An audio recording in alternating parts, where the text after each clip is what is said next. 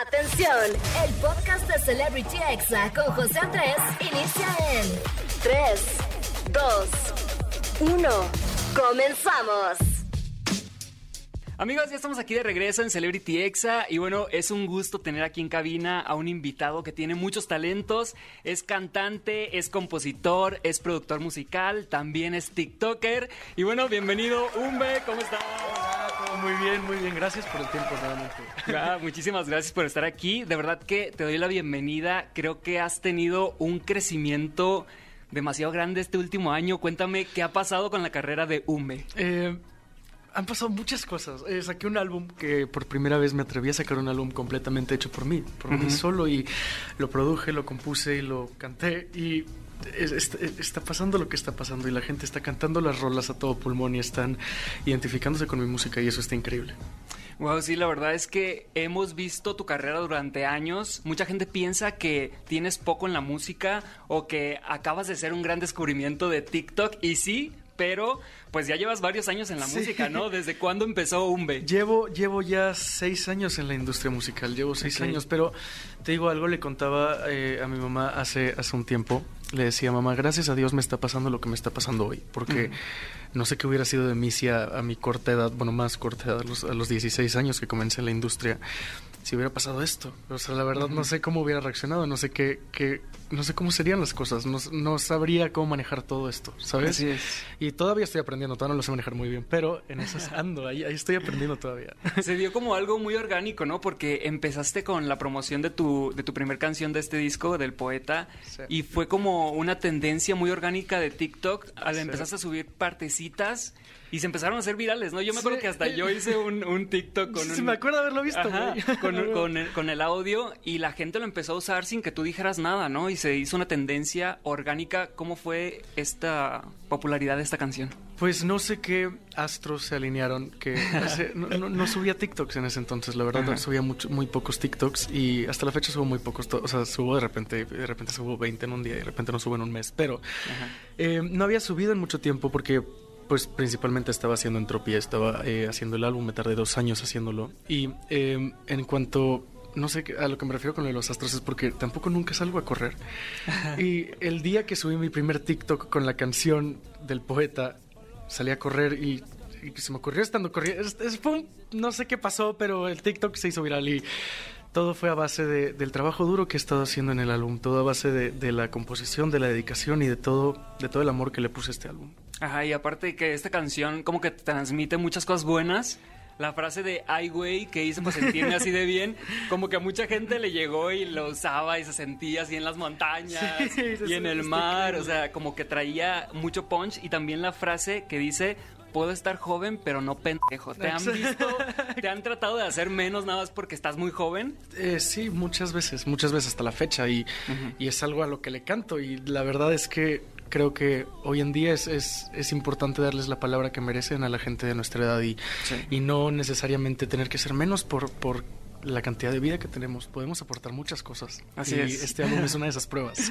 Sí, hay como una, hay como una creencia, ¿no? De que los millennials, los centennials, así de que, ah, flojos, huevones, Sí, ¿no? Dejan sí. rápido el trabajo si no les gusta. Que es lo que debería de ser, ¿no? Sí, y podemos ser de repente huevones, incluyéndome. La verdad es que, to- pero todos, no solo los millennials, todos Exacto. somos huevones de repente. Entonces, la verdad es que no creo justo quitarle la palabra a alguien por, por su edad. Creo que todos podemos aportar algo.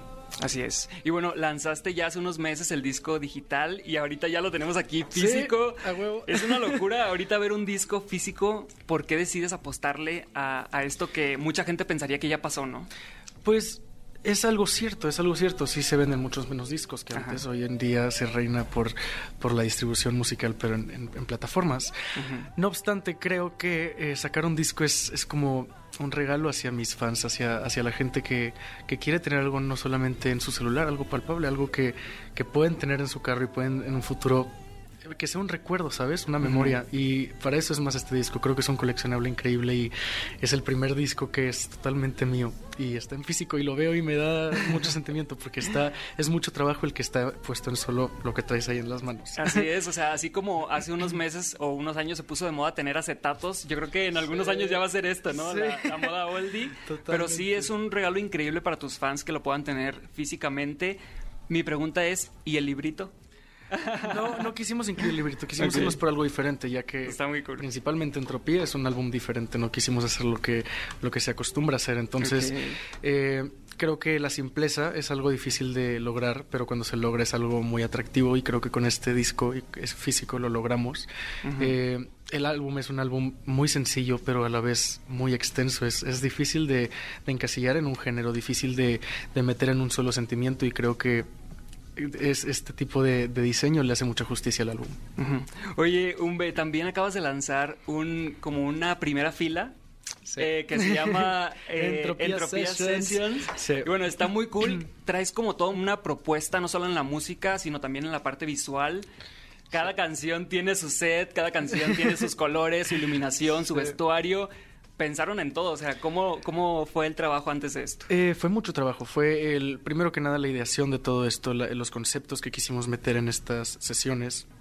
La verdad es que estoy enamorado de las sesiones, me gustan mucho y me gusta mucho verlas. Creo que son, son videos que a futuro son contenido que, que la gente va a estar viendo en, en sus carnes asadas y en, en sus, en sus reuniones. Creo que son ese tipo de videos que te ayudan, aparte de, de transmitir la canción, te ayudan a, a conectar mucho más con el artista, porque son versiones en vivo y hoy en día es difícil estar en vivo con alguien por, Sí. por lo que estamos viviendo. Entonces me quise conectar de esa forma con, con mis fans y con, con mis seguidores. Además que no todos los artistas de ahorita se animan a aventarse a cantar en vivo sin autotune, o sea, así de ahí voy. Has comprobado obviamente que no necesitas nada de eso, que en TikTok cantas en vivo, así literal grabándote, eso no queda duda. ¿Qué es lo que te queda por demostrar a ti en tu carrera artística? ¿Qué Me más te queda- gustaría hacer?